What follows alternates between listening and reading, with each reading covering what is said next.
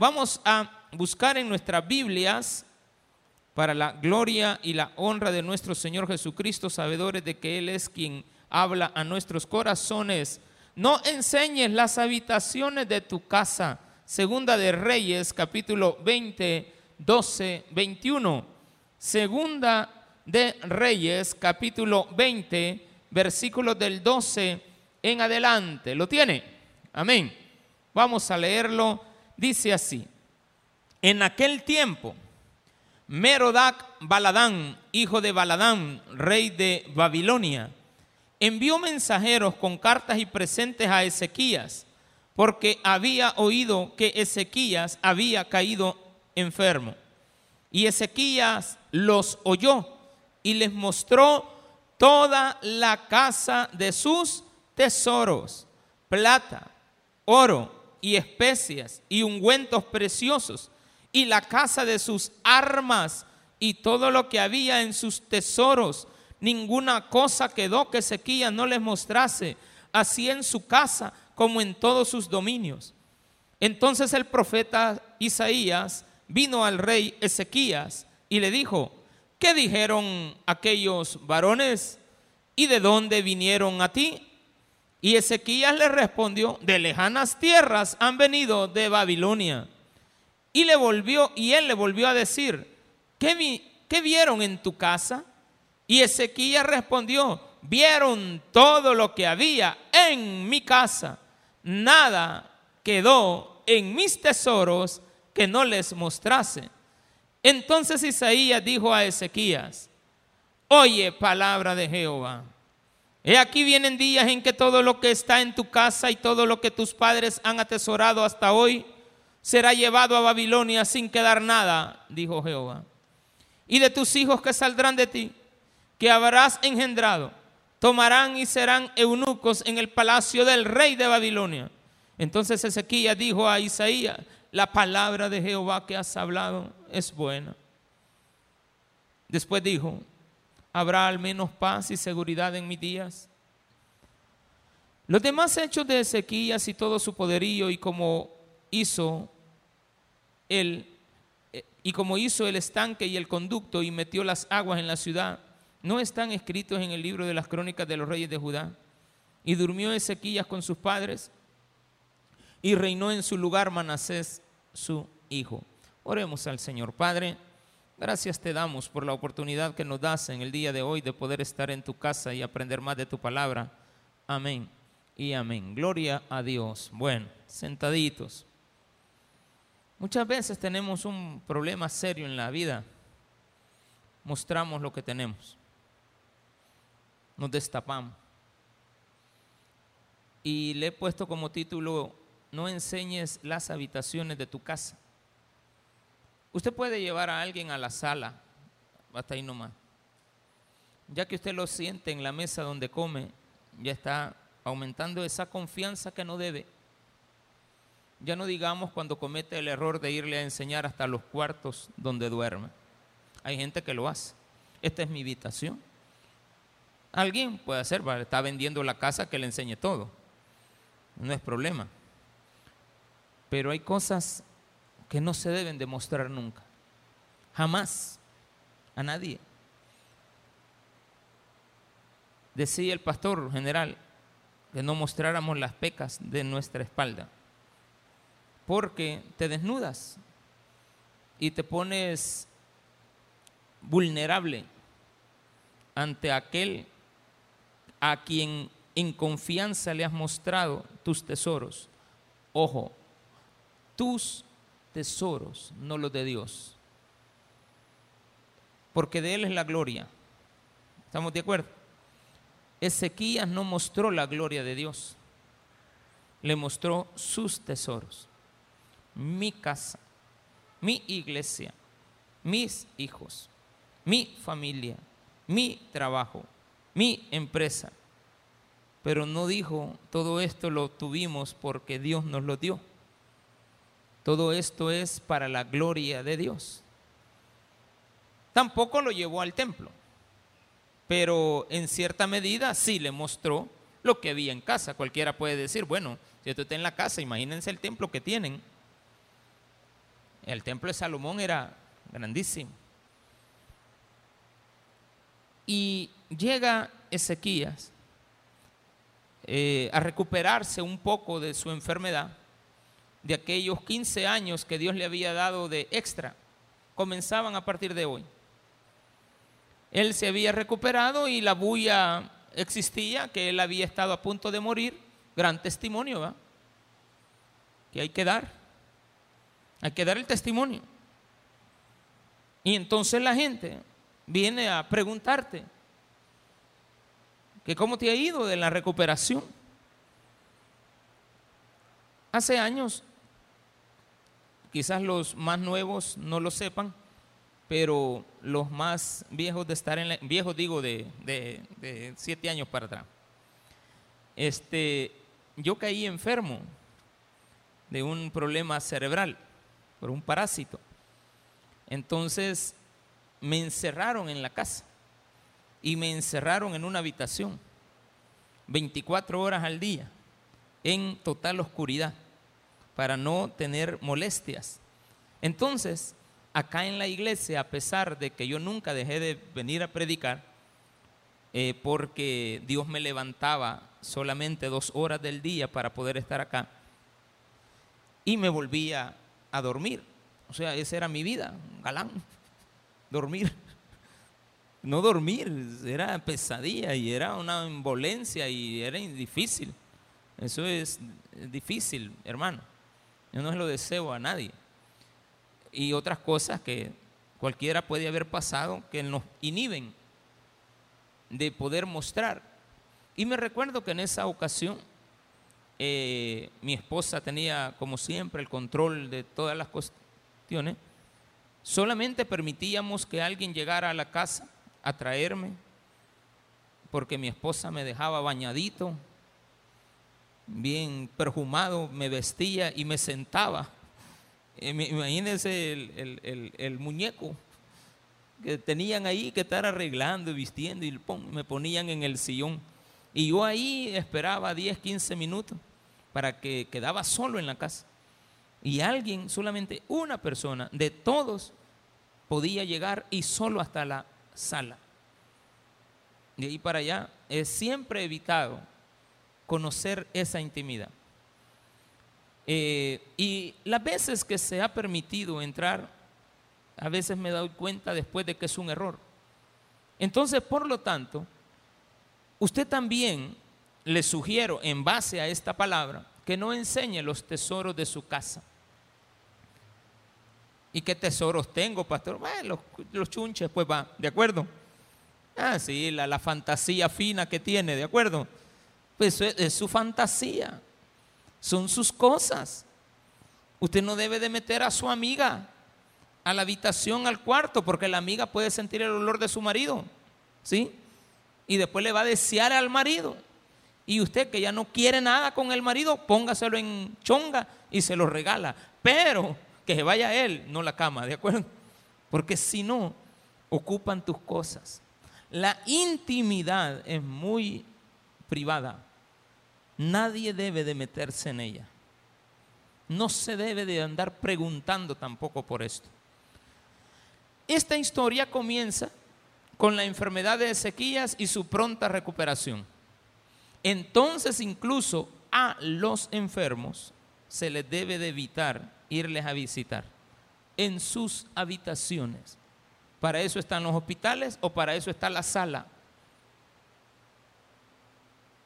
Usted no tiene que llegar cuando él está muy convaleciente, se lo recomiendo.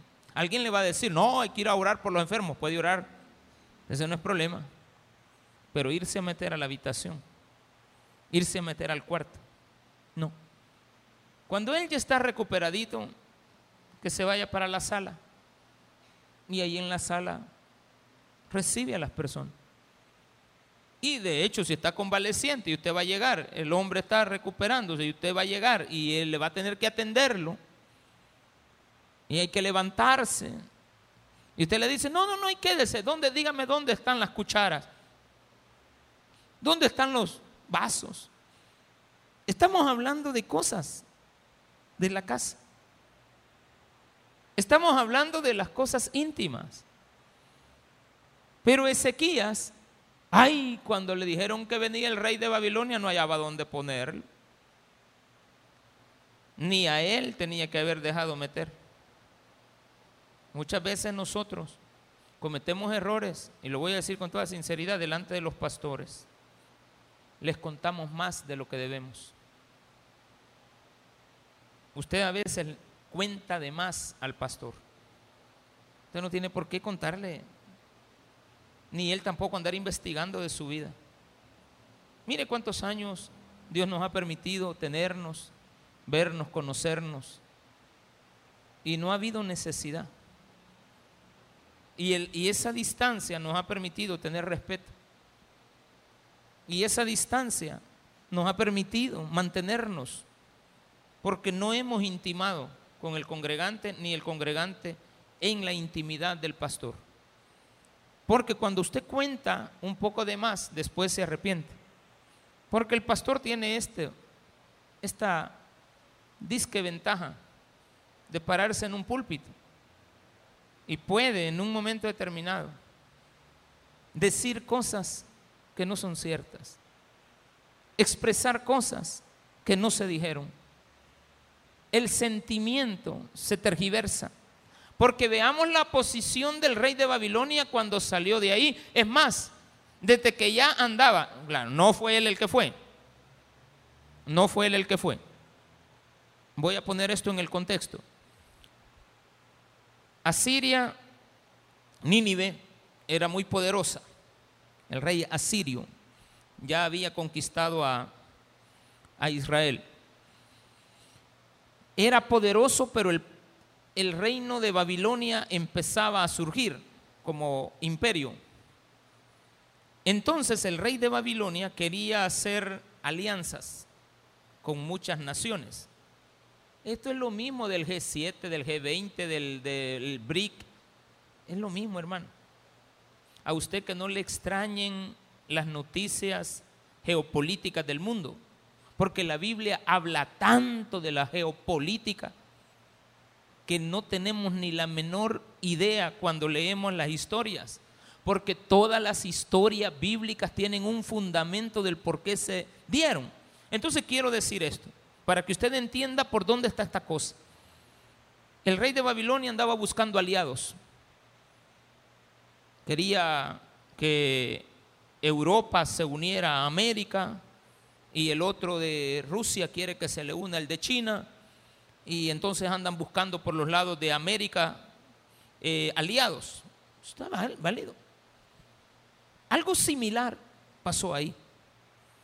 El rey mandó embajadores a que investigaran cómo estaba la salud, pero más que la salud, que si él tenía la posibilidad de poder aliarse con el rey de Babilonia para derrotar al rey asirio. Por eso aquí menciona que le enseñó las armas. Dice, le enseñó su ejército, que acababa de comprar 100 chalecos antibala, o no, ¿cuántos son? Mil. Eh, que había comprado 150 cascos, que había comprado este, los, los carritos esos que ahora pueden ver en la nocturnidad y toda la tecnología. El presidente de esta república ha sido muy cauteloso en eso, nos enseña cosas de lo que está haciendo como inversión, pero la oposición quiere saber qué es lo que hay adentro. Dennos el plan control territorial. Y él dice, no, no se los puedo dar, porque si se los doy no sé qué van a hacer con él. Vi estrategia. Es sabio. No, no, no es que estoy defendiendo, no que estoy viendo la sabiduría. No va a venir el, el, presidente de Rusia a enseñarle todo el poderío que tiene a los Estados Unidos. Estados Unidos está cometiendo un error, mandando armas a Ucrania y le muestra cuál es el poder que tiene. Él lo deja estar, que las avancen, que hagan esto. Al ratito se las destruye todas. Las analiza, ve los puntos débiles. Malo pero no entienden porque no leen la Biblia. Si la reinita Isabel, pero aquella, la, de, la, de, España, hubiera leído la Biblia, se hubiera dado cuenta que la Biblia, la Biblia dice que la, la tierra era redonda. Pero andaban creyendo que era cuadrada, aunque ellos ya sabían que era redonda. Porque hay cosas que nos ocultan a nosotros, que ellos sí saben. Ese es el contexto para que entendamos que el rey estaba enfermo y mandaron a visitarlo. Como cortesía, ¿verdad? Aquí te traigo pan, aquí te traigo café, aquí te traigo la semita. ¿Para qué? ¿Cuál es la intención? A veces cuando he tenido la oportunidad de visitar algunas de sus casas, llego a su sala nada más. Cuando ustedes me lo han solicitado, he llegado a su sala. No, no, no, no, hermanita, hasta aquí nomás, hasta aquí nomás. Si ponemos ahí en el patio, pues ahí nomasito. Si el patio está en la entrada, porque ahora los patios son los garage entonces está en la entradita. Entonces ahí uno ahí se queda, no, no, está bien. Nada más. Entonces el rey de Babilonia aprovechó, como puede aprovechar también tu amiga, tu amigo, tu compañero. Cuando tú le enseñas la boleta de pagos a tu compañero que tiene unas grandes deudas y mira, él lo primero que ve es que tú no tienes descuento. Eres el próxima víctima de fiador. Eres la víctima del fiador, del que necesita un fiador. Porque tú le enseñaste la boleta de pago. Y ahí dice que a ti no te descuentan ni casa, no te descuentan cuota alimenticia, no te descuentan nada. Entonces viene, hasta él averigua con el de recursos humanos. Mira, y a este no le descuentan. No, eso está, este tiene bola. Y tú queriendo 10 mil pesos y necesitas dos fiadores. Y necesitas uno a quien le pueda caer la deuda y poder pagar, porque el banco anda buscando quien le pueda pagar, no al que le prestó el pisto.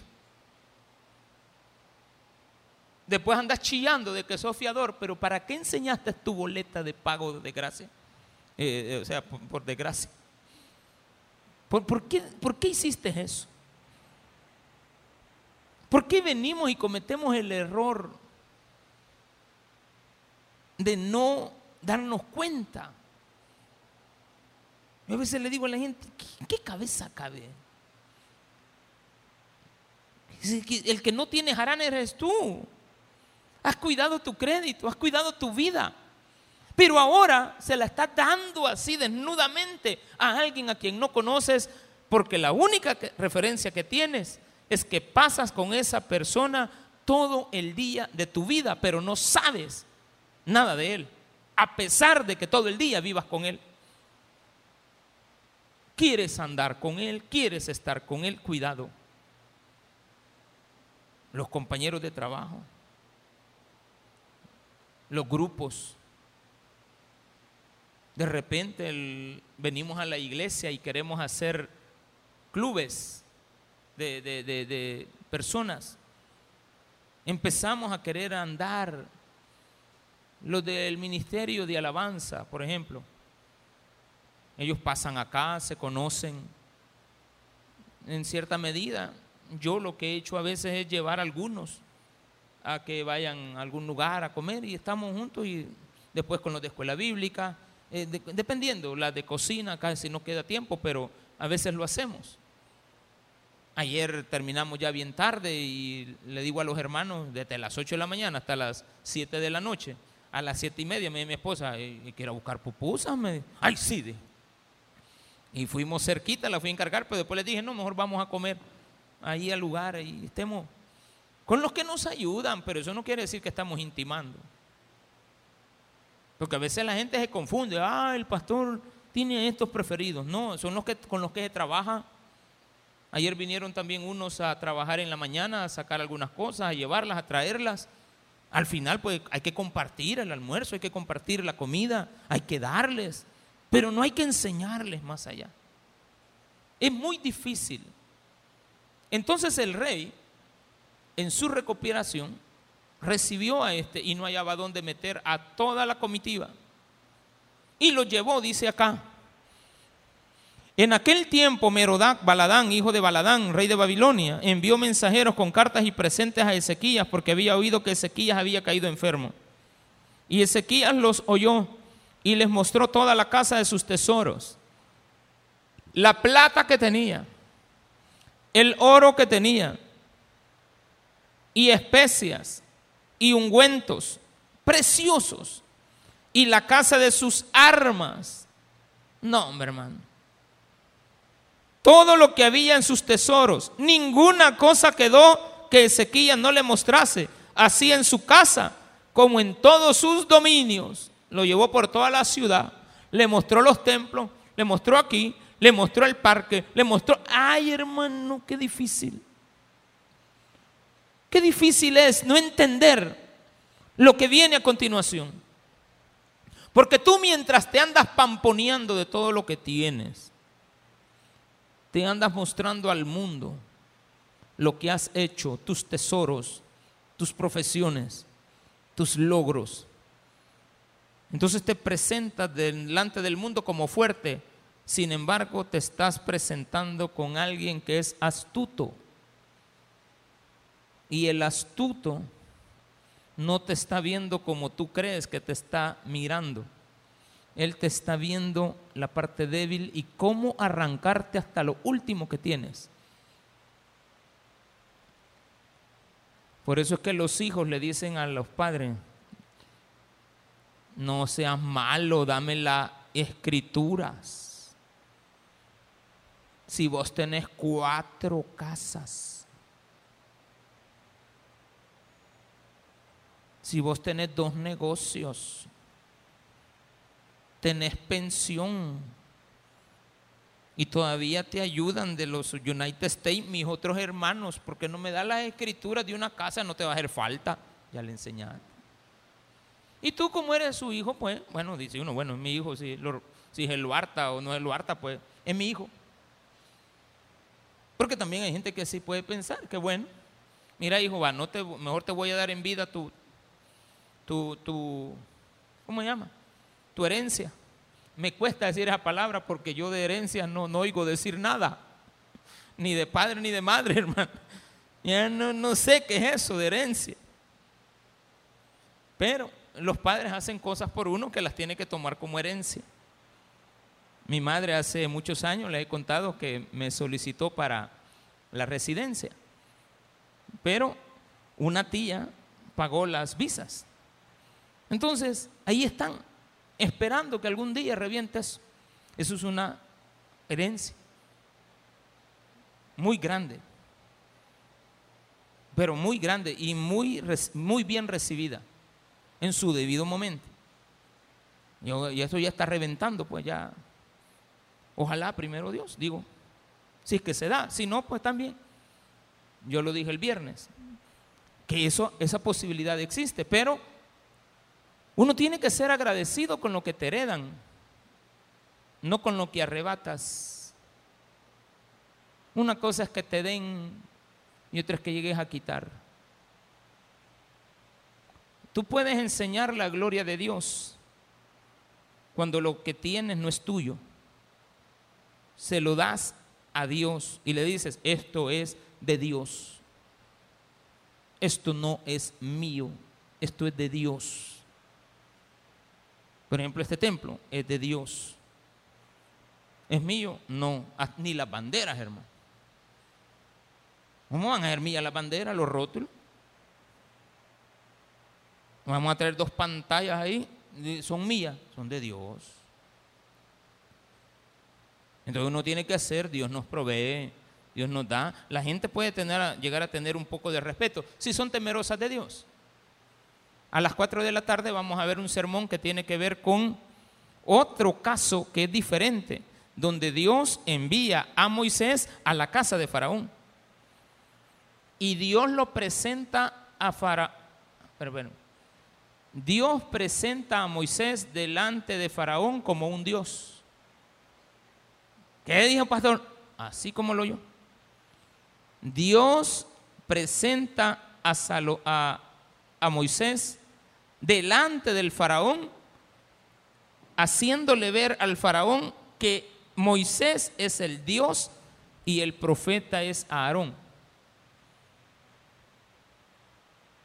Fíjate qué bonita esa, esa, esa, esa posición. Entonces, pues, pastor, ¿cómo no? Sí, así lo presento. ¿Y qué quiere que haga? Así lo presento. Metiendo Dios a Moisés a la casa, que lo mismo, la descubre Moisés y la destruye. También del otro lado se da. Cuando dice la Biblia que un espíritu bueno llega a una casa y la limpia. Porque hay maldad, porque entró. El día que Dios entre a tu casa la va a dejar limpia. Va a sacar todo lo que no sirve. Y muy probablemente te la deje vacía. Por todos los chunches y las cosas que tenemos y que no son de Dios. Entonces Dios la va a dejar limpia. Es lo mismo de cualquier lado que usted lo vea. Entonces viene y le dice, ¿dónde voy? 14. Entonces el profeta Isaías vino al rey Ezequías y le dijo, ya la prédica, eso ya cuando usted viene aquí y se sienta. Y vino a oír palabra. Y viene Dios, lo que usted ya hizo, ya lo hizo. Ya lo pasado, pasado. A vos no te interesa, pero Dios sí sabe lo que ha hecho. Sabe lo que has hecho. ¿Qué error más grande has cometido? Y le dice el profeta Isaías a Ezequías. Ezequías fue un gran hombre, hermano. Ezequías dice la Biblia que fue bueno. Fue perfecto delante de Dios. Mire, ya se iba a morir. ¿Para qué lo recuperó Dios?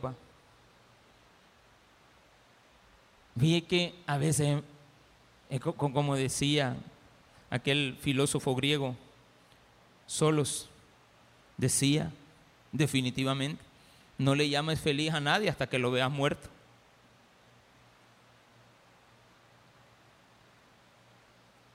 Ezequías estaba a punto de morir e ir a la presencia de Dios, no hubiera cometido este error. Pero él no lo hizo con mala intención. El problema fue que ya recuperado, en lugar de darle la gloria y la honra a Dios por lo que lo había recuperado, empezó a valorar las cosas que tenía. Hoy le doy gracias a Dios por, por mi vida. Se lo digo con toda sinceridad. si el 22 de diciembre de 1913 me hubiera muerto, ¿cuántos errores menos hubiera cometido?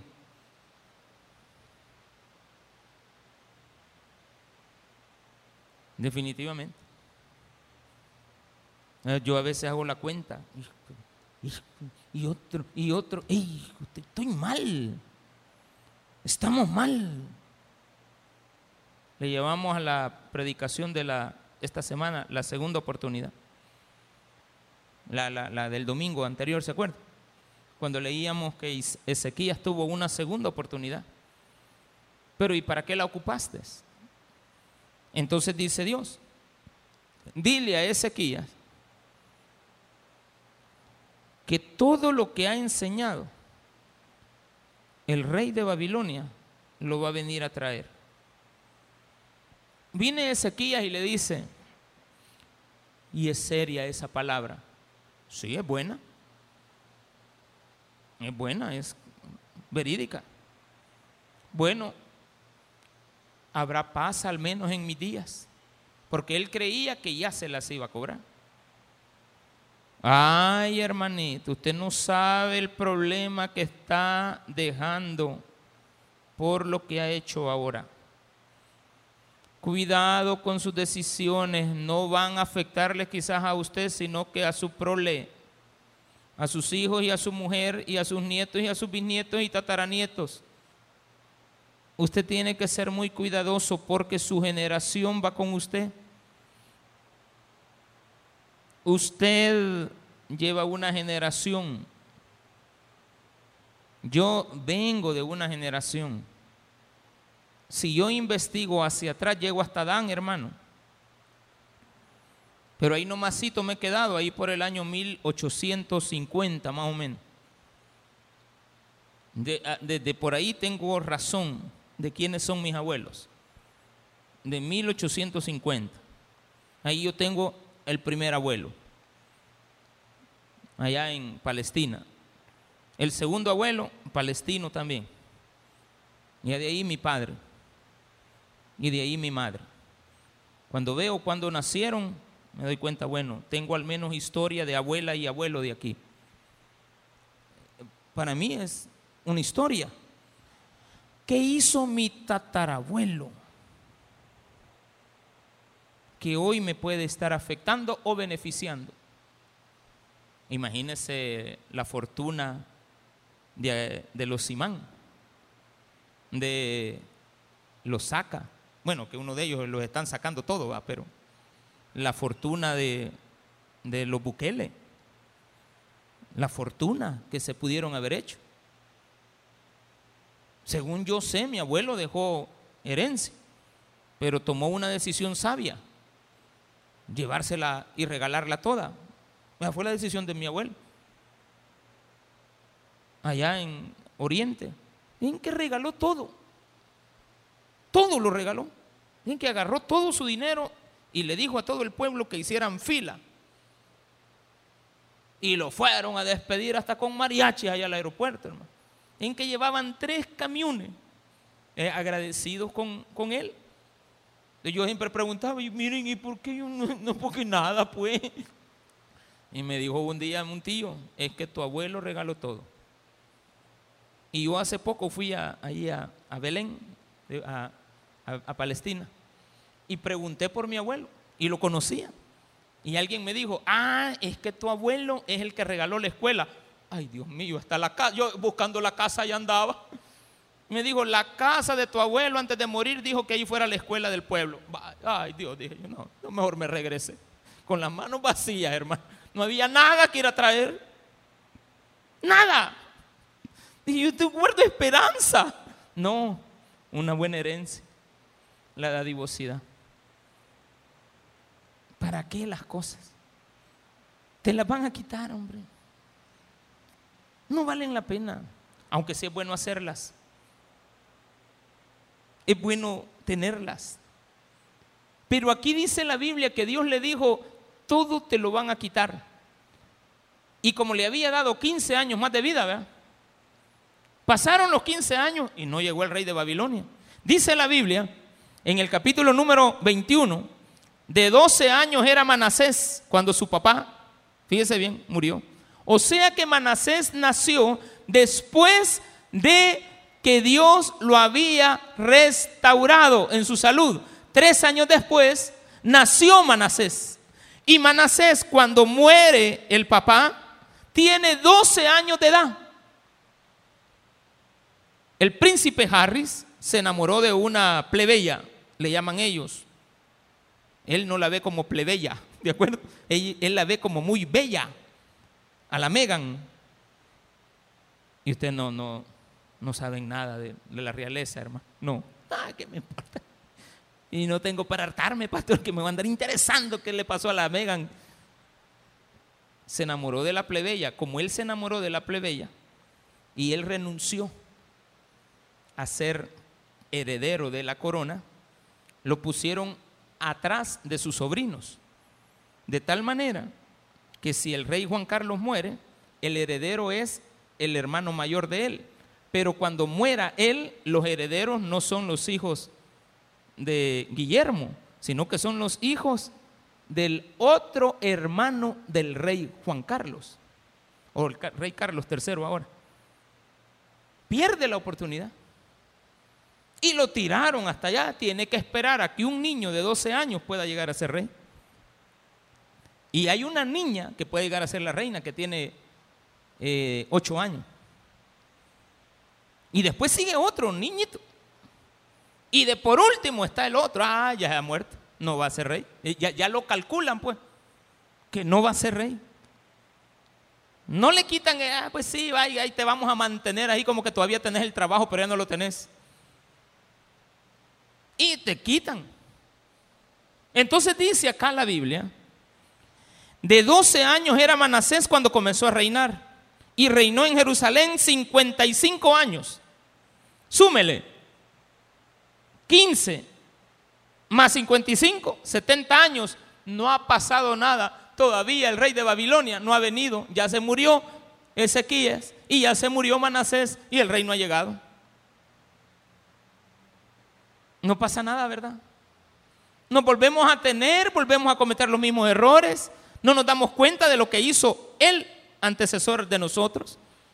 Y volvemos a cometer los mismos errores en la vida mostrándole las pecas de tu espalda a la gente. Y vuelves a cometer el mismo error. Ya te bajaron una vez y te vuelven a bajar. Ya chocaste una vez y vuelves a chocar. Entonces hay que tener cuidado en la vida. Manasés llegó a ser el rey más malo de lo que ustedes pueden imaginar. Y después viene otro. Ah, ah, pues ahorita que estamos en la maldad, Dios nos va a quitar los reinos. Mentira, siguieron. Aparece en la Biblia, en el capítulo 21, versículo 19. De 22 años era Amón cuando comenzó a reinar y reinó dos años. Ya van 72, hermano. Y no pasa nada. Capítulo 22. Cuando Josías comenzó a reinar era de 8 años. Y reinó en Jerusalén 31. Váyale sumando, ya van más de 100 años y Dios no hace nada. Josías fue de los mejores reyes. Instauró la Pascua, levantó esto, recuperó algunas cosas, las restauró, las pintó, las arregló, las dejó bien bonitas. Pero después venía un rey malo dice en el capítulo número 23, versículo, 31, versículo 31. De 23 años era Joacás cuando comenzó a reinar y reinó tres años. Ya van como 120, hermano. Y dice acá la Biblia que reinó tres meses. Y de repente apareció Joaquín, de 25 años era Joaquín cuando comenzó a reinar y 11 años reinó. Llegó a 120 pico de años ya. Y este, Joaquín, cuando era rey, llegó el rey de Babilonia y llegó a barrer toda la casa. Porque ya no está vivo tampoco el que fue a Verba. Ya a Siria lo derrotaron, pero usted se había prestado a ser aliado del enemigo. Y ahora el enemigo ya no te necesita a ti, sino que se ha dado cuenta de todo lo que tienes y va a utilizar hasta el último penique que tienes y te va a dejar barrido porque le mostraste las pecas de tu casa. La amante se va a llevar hasta los calzones, mi hermano.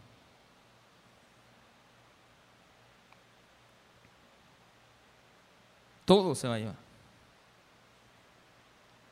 No va a dejar nada.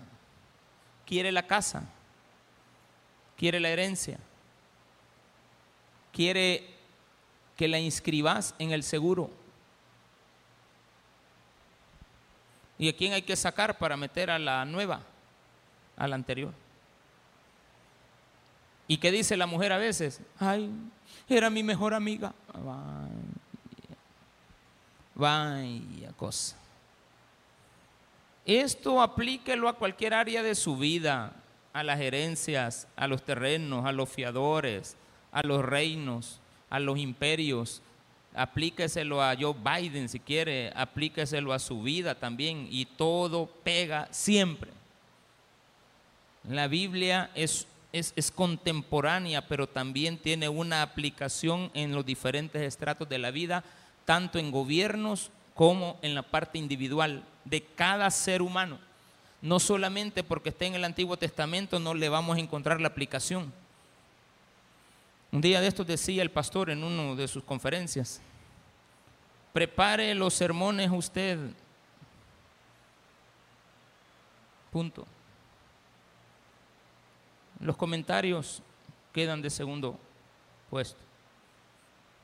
Con los conocimientos que tú tienes de la vida, debería de alcanzarte para predicarte, para tú mismo enseñarte. Es muy importante que aprendamos de la vida. Es muy importante que seamos transparentes, porque no hay nada mejor que la transparencia. Pero la transparencia también tiene sus límites, donde la intimidad ya no está incluida. El día martes o jueves creo me toca que ir a, a San Miguel. Voy jueves para no perder culto. Y estoy en la mente que tengo que llevar a mi hija, a Michelle. Por primera vez le digo, mi esposa me dice, hay que llevar a, a Michelle. Y yo le he andado dando aquí vueltas a la cabeza. No puedo, no puedo. ¿No puedo qué? Meterla en la misma habitación. Entonces le digo a mi esposa, ok, va a ir, pero ya en mi mente está que cuando llegue vamos a alquilar una habitación para ella y una habitación para nosotros dos. Pastor, pero es su hija. Sí, es mi hija. Es mi hija. Pero no puede estar ahí. Jamás meta al niño entre medio de los dos. Para eso tiene cuna, para eso tiene, eh, ¿cómo se llama? Hamaca, mecedora, pero no puede estar ahí en medio. ¿Cuándo va a tener hermano? Necesitamos que duerma aparte, que tenga su intimidad, que sea aparte el niño. No, no, no lo podemos meter ahí. No podemos estar ahí. Bueno, usted, si usted quiere hacerlo, hágalo. Lo único que le puedo decir es que la Biblia le puede advertir que va a tener consecuencias. Le está advirtiendo. Claro, después llegó Joacín y después de Joacín pusieron a un sobrino, a, un, a un tío de él, que le cambiaron el nombre. Le pusieron Sedequías. Ese nombre lo pusieron allá en, allá en los United States. ¿Sí? Se llamaba, ¿cómo se llamaba? Juan. Y hoy que viene, John. John. John. Pedro se llama. Peter. Peter. Peter. Pedro te llama aquí. Esteban. Steven. Steven. No, no, no la hace. Anthony Quinn. Chepe Toño Reina. Y allá llama Anthony Quinn. ¿Y usted cómo me va a llamar, pastor? Julio. A mí me dicen allá, July, me dicen, no, Julio, Julio. Le... No, Julio. Así nomás está más bonito. Me voy a cambiar el nombre, dijo aquel, va. Pero no cambio la historia. Te llames como te llames. Pastor, ¿qué está haciendo ahorita? No, estoy recordándome de unas frases de la vida peculiar que tuve. Te llames como te llamen. Ay, Naila, ya no soy nada para mí. Di, ¿por qué me abandonas? ¿Qué quieres que te abandone? Yo no te estoy abandonando, solo me cambié el nombre. Y allá no me puedes encontrar. La vida nos está enseñando esto muy importante. Cuando pasó el tiempo, en el capítulo 23, versículo 24, léalo. Y con eso vamos a terminar. Después vamos a cantarle a Dios. Asimismo, barrió Josías a los encantadores, adivinos, terafines y todas las abominaciones que se veían en la tierra de Judá y en Jerusalén para cumplir las palabras de la ley que estaban escritas en el libro del sacerdote Hilcías, había hallado en la que había hallado en la casa de Jehová. No hubo otro rey antes de él que se convirtiese a Jehová de todo su corazón, de toda su alma, de toda su fuerza, conforme a toda la ley de Moisés. Ni después de él nació otro igual. Está hablando Dios de un buen hombre que se llamaba Josías, que había restaurado el templo. Era el nieto de Ezequías. Pero con todo eso, dice la Biblia, a pesar de todo eso, a Dios no se le había olvidado aquel evento. Jehová no desistió del ardor con que su gran ira se había encendido contra Judá por todas las provocaciones con que Manasés le había irritado. ¿De dónde procede Manasés? Del período de la segunda oportunidad que Dios le dio a Ezequías. Él no lo crió mal, Manasés lo crió bien. No lo maleducó, Manasés fue el malcriado. Y después nace Josías, buen rey, restaura las cosas, pero a Dios aquí te la tiene guardadita. Ahí te la anda guardadita. A él que ya se le olvidó a Dios, aquí te la anda. Tú mientes, tú no eres sincero, tú ocultas cosas delante de Dios. No eres sincero. Al no ser sincero delante de Dios, a Dios no se le olvida lo que has hecho. Y saca a relucir las cosas. Así es de que dice, y dijo Jehová, también quitaré de mi presencia a Judá como quité a Israel. Te voy a entregar, así como me deshice de Israel, me voy a deshacer de Judá. Y vamos a dejar solo el templo.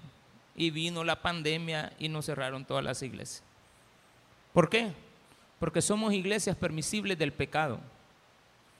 Los pastores permitimos el pecado, toleramos el pecado. Con eso de que somos misericordiosos, se nos va la mano. Y entonces Dios dice, tienes que ser correcto delante de Dios. Tienes que ser recto delante de mi nombre. No puedes tolerar esas cosas. Pero en lugar de tolerarlas, de, de ser misericordioso y no tolerarlas, metes a tu casa al peor enemigo que el mundo haya creado. En este caso era el rey de Babilonia. Ya tenía registrado qué cosas habían en las casas del rey. Solo a traer las armas fueron, solo a traer los tesoros, se lo barrieron todo. Hermano, aprende de estas ilustraciones que Dios te pone para que no cometas los mismos errores. ¿Cuál es la solución? Sencillo. Usted guarde parte de su intimidad con usted. Démele un fuerte aplauso a nuestro Señor.